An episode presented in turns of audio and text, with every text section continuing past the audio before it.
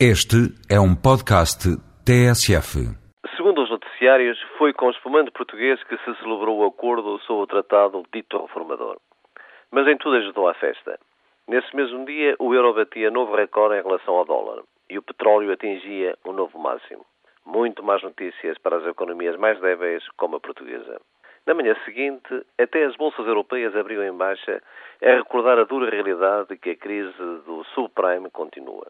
No entanto, a notícia mais embaraçosa veio de uma sondagem publicada no dia anterior, no Financial Times, mostrando que a maioria da população nos cinco maiores países da União Europeia era favorável à realização de um referendo sobre o tratado. E digo embaraçosa porque os que estiveram no Parque das Nações o que desejam é uma ratificação sem consulta popular, ao estilo de cão a passar por vinha vindimada. Eles sabem que também o Tratado Constitucional foi celebrado com champanhe, denominado histórico, e que teria sido, na sua concepção, um sucesso se não fosse aqueles arreliadores referendos da França e da Holanda. É, aliás, significativo que a comissária responsável pela estratégia da comunicação tenha afirmado sobre aquela sondagem que as pessoas não sabem o que realmente está em jogo, o que nos dá uma ideia de como se tem em conta as opiniões públicas. Para estes, os cidadãos são um estorvo.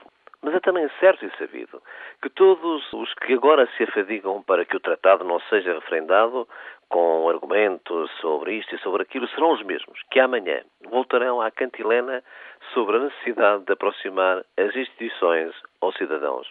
No caso português, a lembrar, não a promessa de Sócrates, como as, as outras, vale pouco mas o facto dos portugueses nunca se terem pronunciado em referendo sobre os sucessivos tratados da integração europeia. No mundo virtual, dos salões e gabinetes, os eurocratas e mandantes poderão continuar a delinear estratégias para enganar as opiniões públicas e poderão continuar a dizer, hipocriticamente, que agora é que se vão concentrar nas tarefas do desenvolvimento e do emprego. Mas cá fora, a realidade é outra e um dia ficarão surpreendidos quando as coisas acabarem mal. É que cá fora a realidade é das gritantes injustiças sociais, da luta dos povos e da imensa multidão que se manifestou em Lisboa e que Sócrates e as distintas companhias não podem ignorar nem conseguirão apagar.